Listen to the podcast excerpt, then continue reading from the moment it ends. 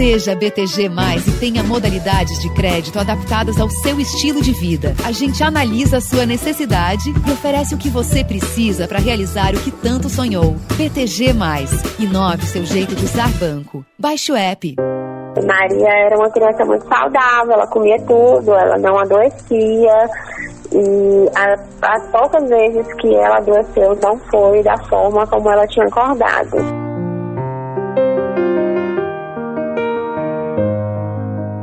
Esta é a assistente social Lorena Ferrari, mãe da pequena Maria, de um ano e cinco meses, que morreu após um mês de luta contra a Covid-19. É, a Maria foi examinada e a médica plantonista achou que era uma possível gripe, né?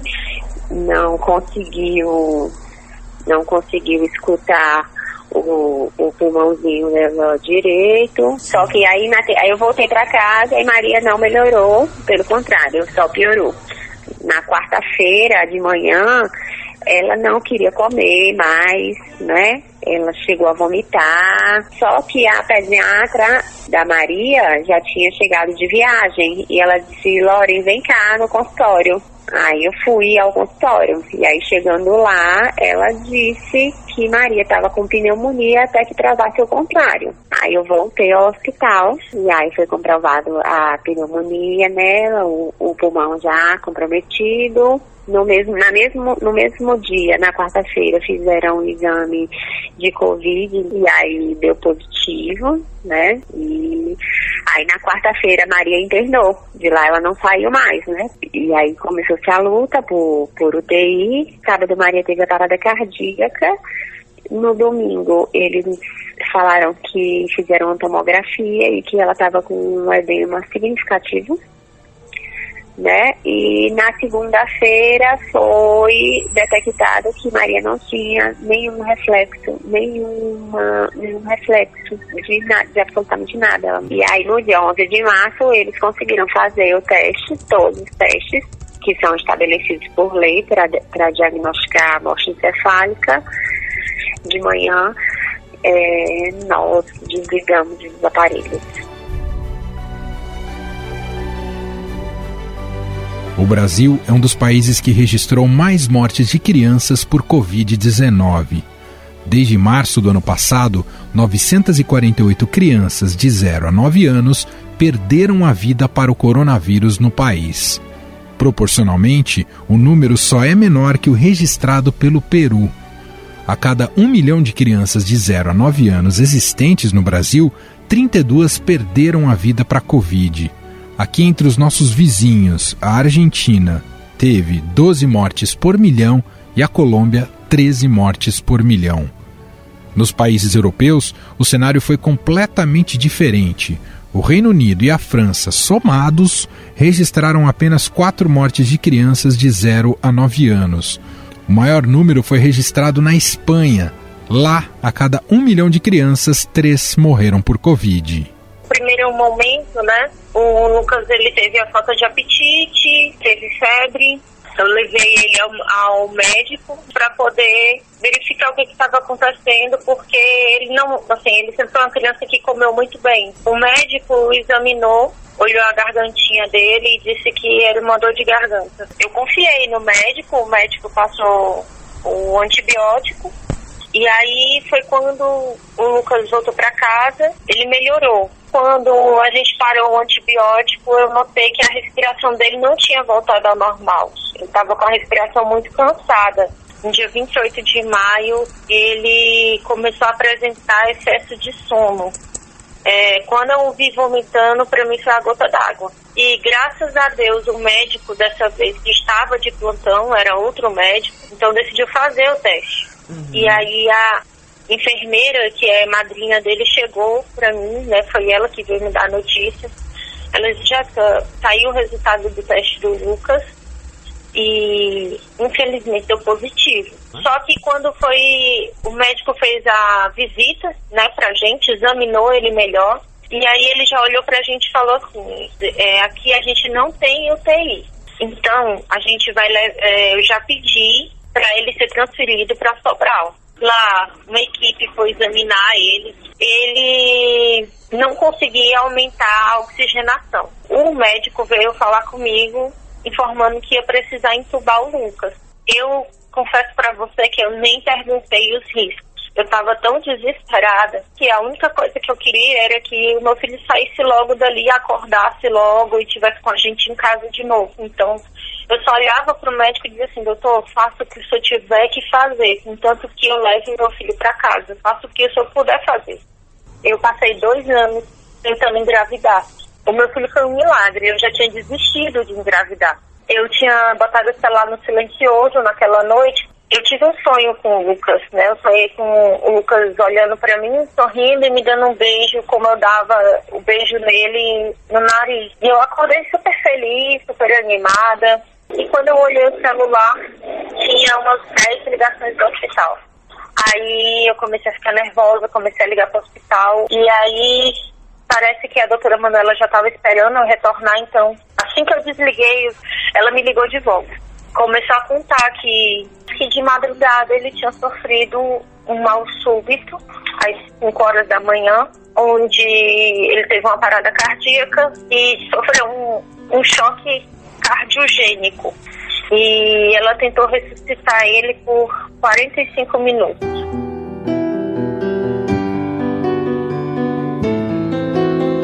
Acabamos de ouvir a professora Jéssica Ricarte, que enfrentou, junto com Lucas de um ano, a Covid-19.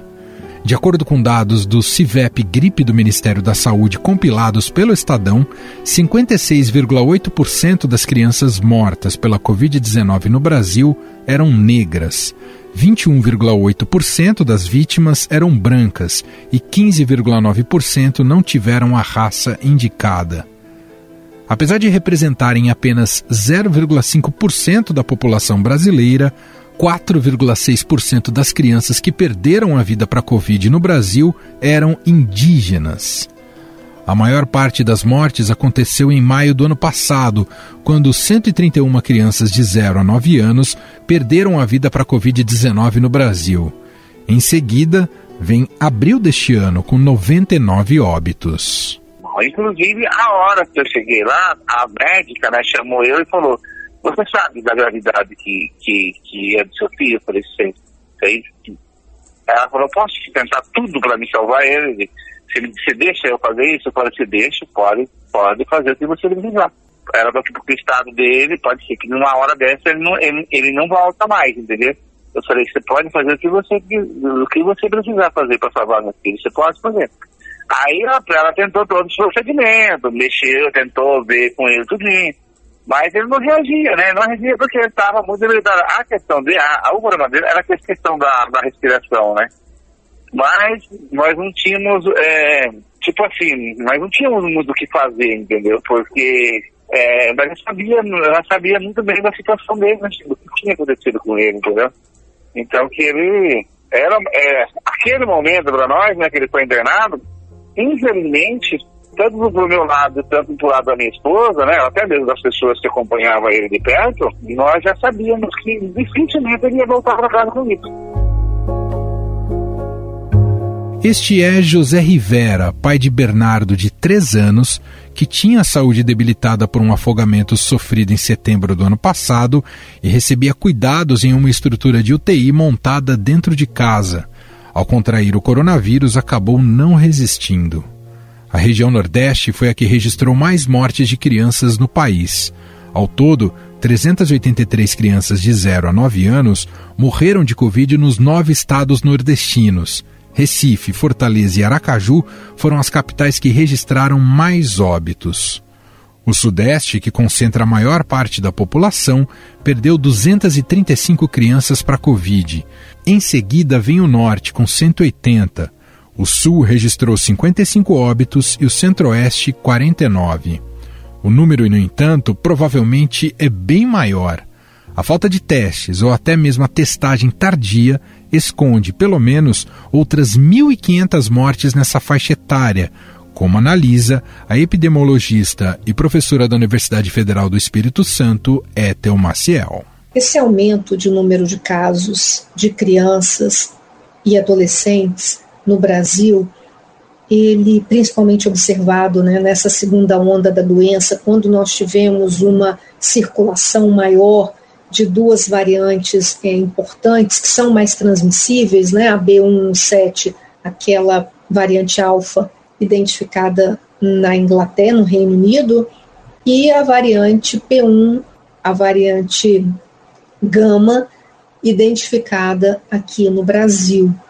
Então, nós precisamos, o Brasil faz pouco diagnóstico, então nós precisamos né, alertar os serviços de saúde, alertar os familiares, como nós estamos numa pandemia, qualquer síndrome gripal, né, uma infecção que a criança apresente, uma virose, a gente deve ter uma suspeição de Covid-19 também.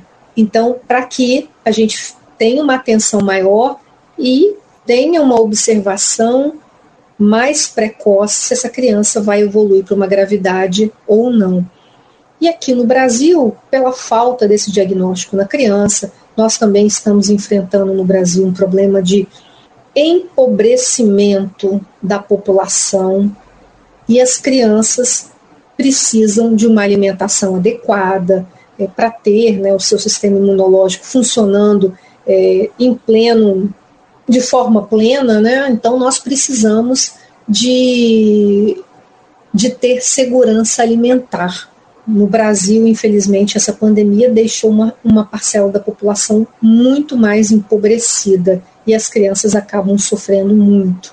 Acredito que há, um contexto né, de muitos fatores que incluem as variantes, que incluem a falta de diagnóstico e que inclui também a insegurança alimentar que muitas famílias estão enfrentando agora no nosso país. Além das complicações respiratórias associadas à Covid, a síndrome inflamatória multissistêmica pediátrica vem preocupando os pais a doença costuma surgir de três a seis semanas após a infecção por coronavírus e pode acometer, inclusive, as crianças que tiveram a forma leve da doença ou ficaram assintomáticas.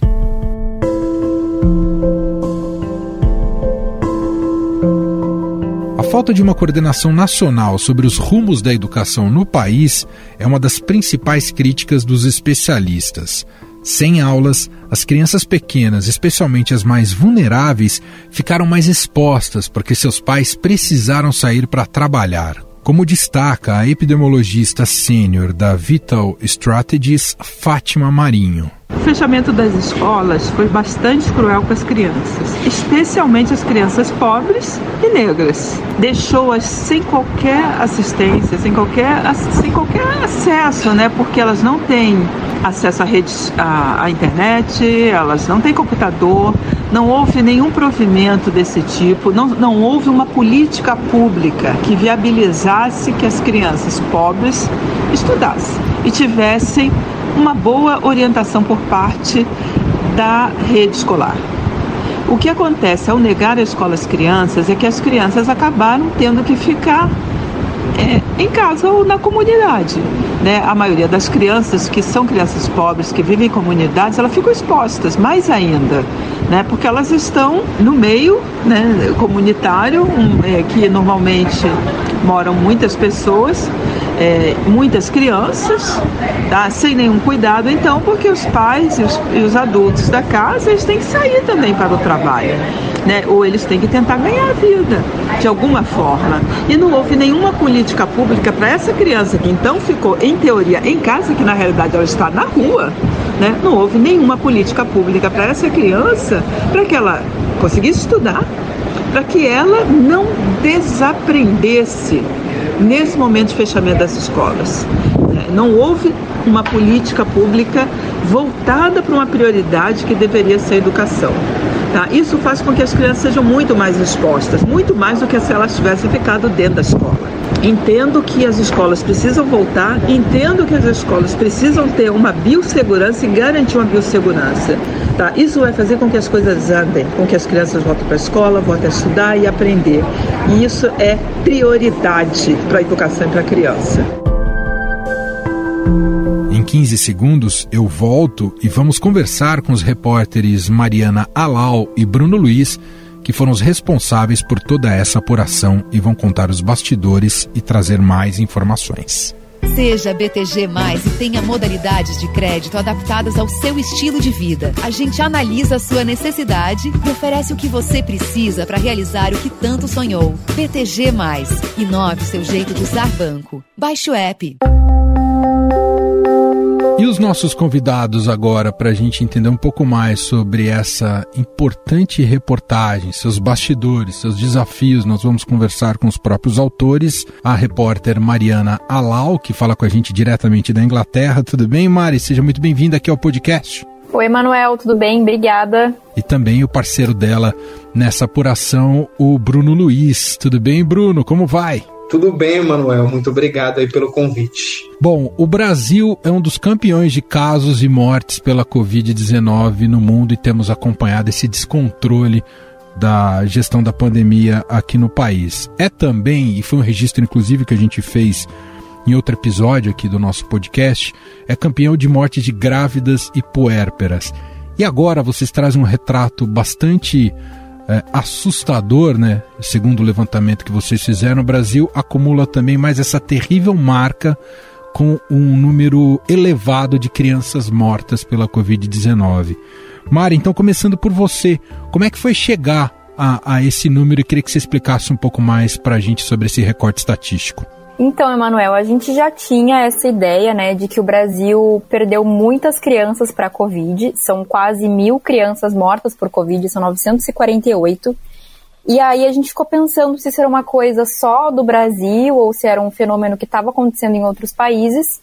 E fomos atrás dos números que pudessem nos mostrar, né, qual, que é qual que era o cenário global. Porque a gente tinha uma ideia bem no início da pandemia de que o coronavírus ele só ia afetar de forma mais grave as pessoas mais velhas. Então, como é praticamente impossível analisar é, todos os países do mundo, até pela dificuldade do idioma e que cada país armazena o dado de uma forma diferente, nós fizemos um recorte. Nós pegamos os países que têm mais de mil mortes por milhão de habitantes, né, mais de mil mortes de Covid por milhão de habitantes, e mais de 20 milhões de habitantes porque assim a gente conseguia pegar os países que foram tão afetados quanto o Brasil pela Covid e excluímos os países muito pequenos que às vezes dão distorção nos dados. E aí eu fui atrás desses números oficiais de morte de criança de 0 a 9 anos, porque é o recorte que a maior, maior parte dos países faz.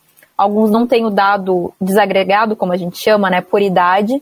E também é o recorte que a ONU faz da pirâmide etária, é de 0 a 4 e 5 a 9 que era outro dado que a gente precisava para ver o número de mortes por milhão. A gente pegou o total de crianças de 0 a 9 anos mortas em cada país por Covid e dividiu pelo total de crianças naquela faixa etária que existem naquele país.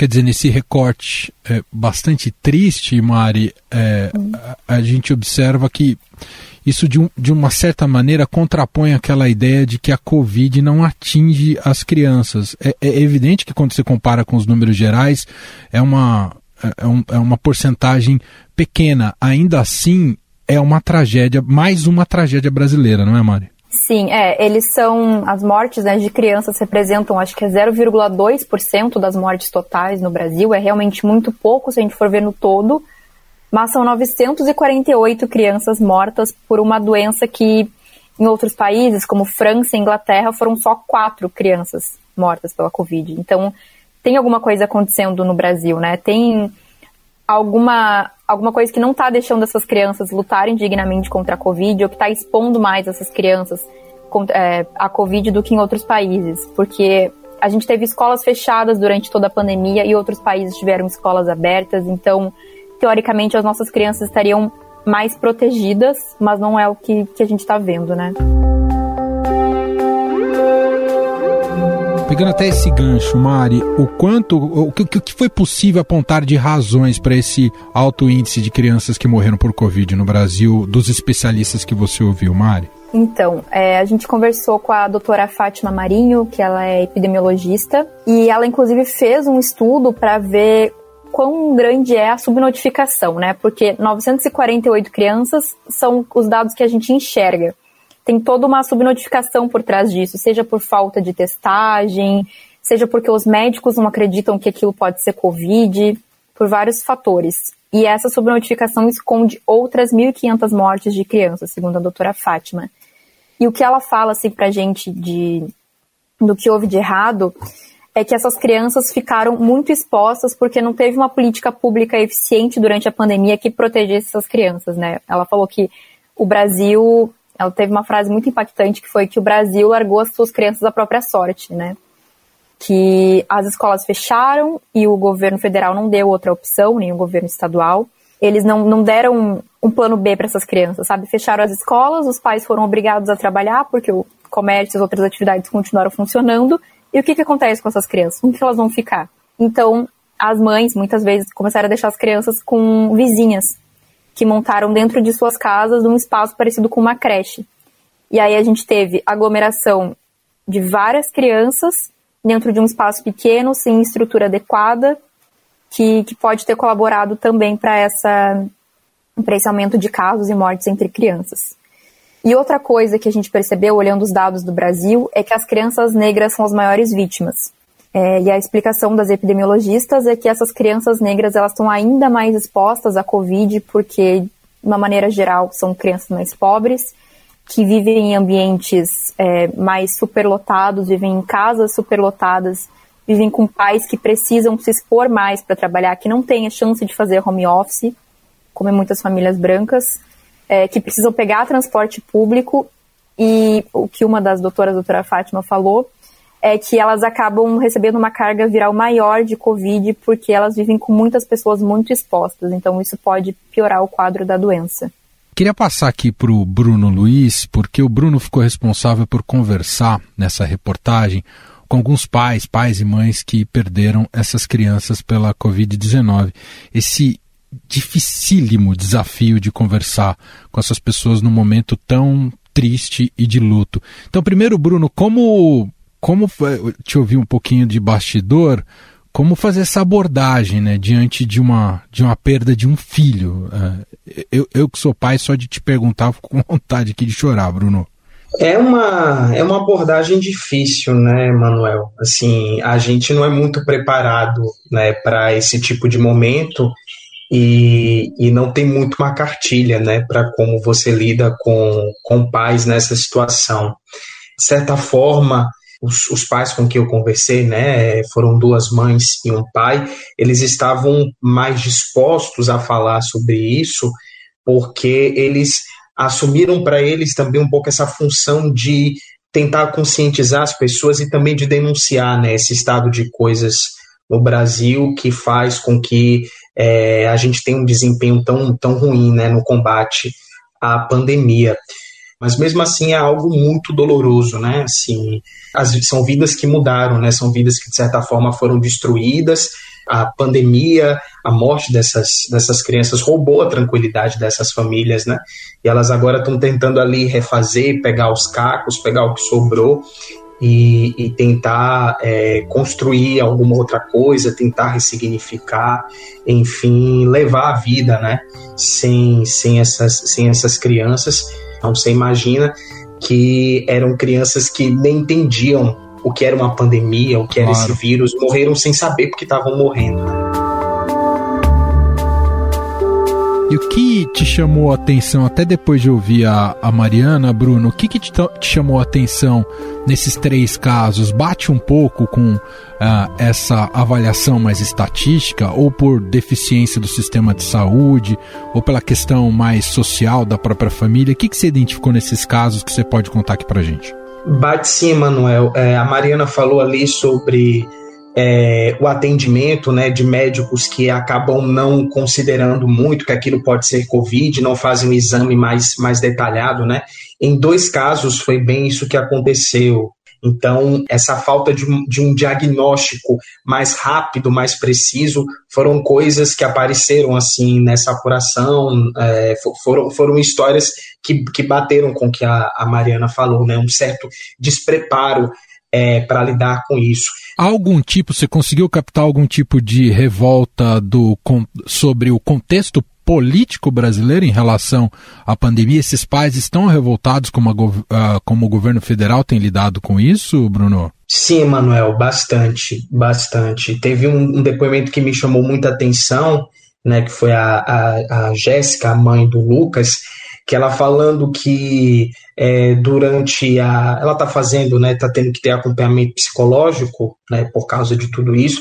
E ela disse que na fase do luto, né, ela teve muita raiva em um momento né, do luto e que essa, o objeto da raiva dela foi o presidente Jair Bolsonaro. Isso me chamou muita, muita atenção. Ela conta, inclusive, que quando é, o presidente teve o diagnóstico do coronavírus, que ela desejou que ele é, é, sentisse o mesmo que o filho dela sentiu. Assim.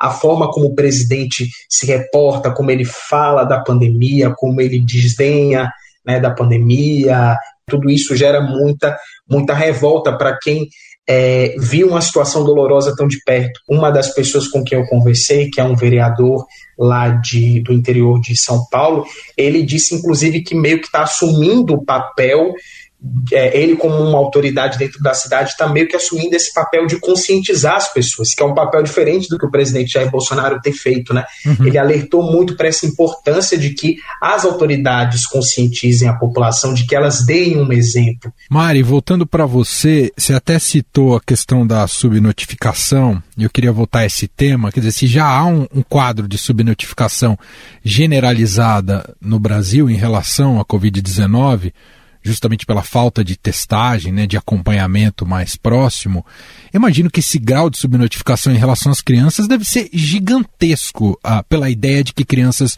desenvolvem menos a doença, e, e, que é fato, mas isso também deve servir como uma espécie de muleta ali para se testar menos ainda crianças no Brasil em relação à Covid-19, não, Mari? Sim, uma das especialistas que eu conversei estava me contando que um médico falou para ela que ele não testa criança porque assim já falta teste para adulto.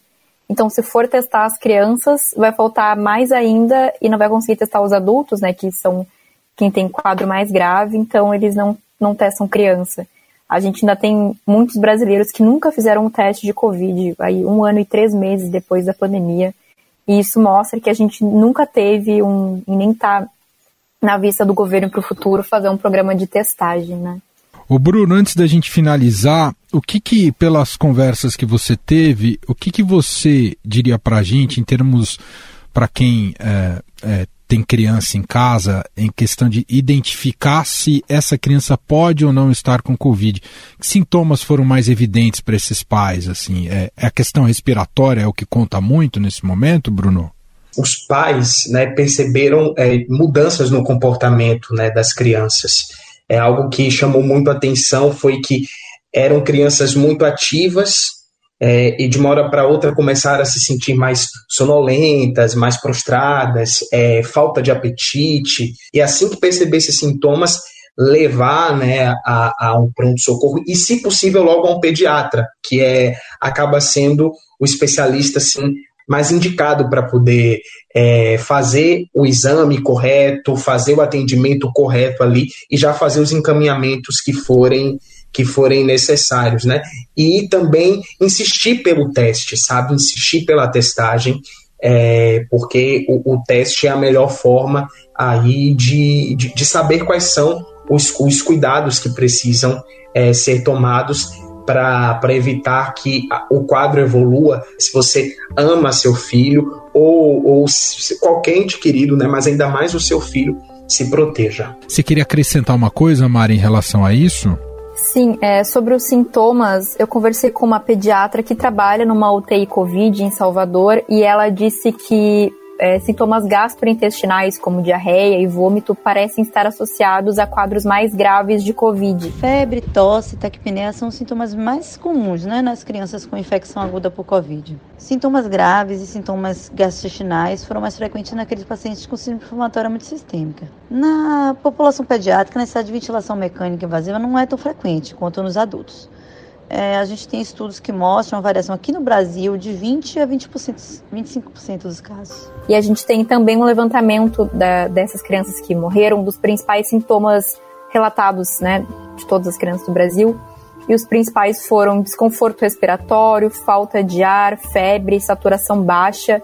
Então, é realmente muito parecido com um quadro de gripe ou até um quadro de alergia, mas ou, a dica assim, da, da pediatra foi perceba se seu filho está menos disposto, como o Bruno falou, perceba se ele está com aquela aparência mais molinha, sabe, criança mais prostrada, e aí, nesses casos, é muito indicado que leve sim ao pronto atendimento. Mas se a criança testou positivo e está brincando, está ativa, está se alimentando bem, não precisa ter uma preocupação muito grande, só ficar de olho nos sintomas. Muito bem, quero agradecer aqui a conversa com os repórteres que fizeram esse especial para o Estadão, a repórter Mariana Alau. É, obrigado, viu, Mari? Muito importante essa investigação, esse recorte que você traz, mais um recorte importante sobre a pandemia e o tamanho dessa tragédia aqui no país. Muito obrigado, viu, Mari? Muito obrigada, Emanuel, pelo espaço, pela conversa. E agradeço também ao repórter Bruno Luiz, que esteve junto com a Mari nessa apuração. Muito obrigado, viu, Bruno? Valeu, Emanuel, e obrigado aí pelo, pelo espaço e para a gente poder conscientizar um pouco as pessoas também.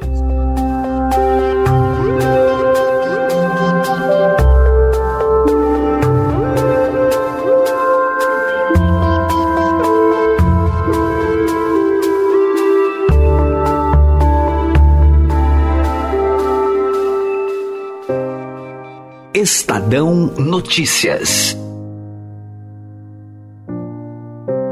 Este foi o Estadão Notícias de hoje, segunda-feira, dia 7 de junho de 2021. A apresentação foi minha, Emanuel Bonfim. Na produção e edição, Gustavo Lopes, Júlia Corá e Ana Paula Niederauer. A montagem é de Moacir Biasi, o diretor de jornalismo do Grupo Estado, João Fábio Caminuto. O nosso e-mail, podcast.estadão.com. Um abraço para você, uma excelente semana e até mais.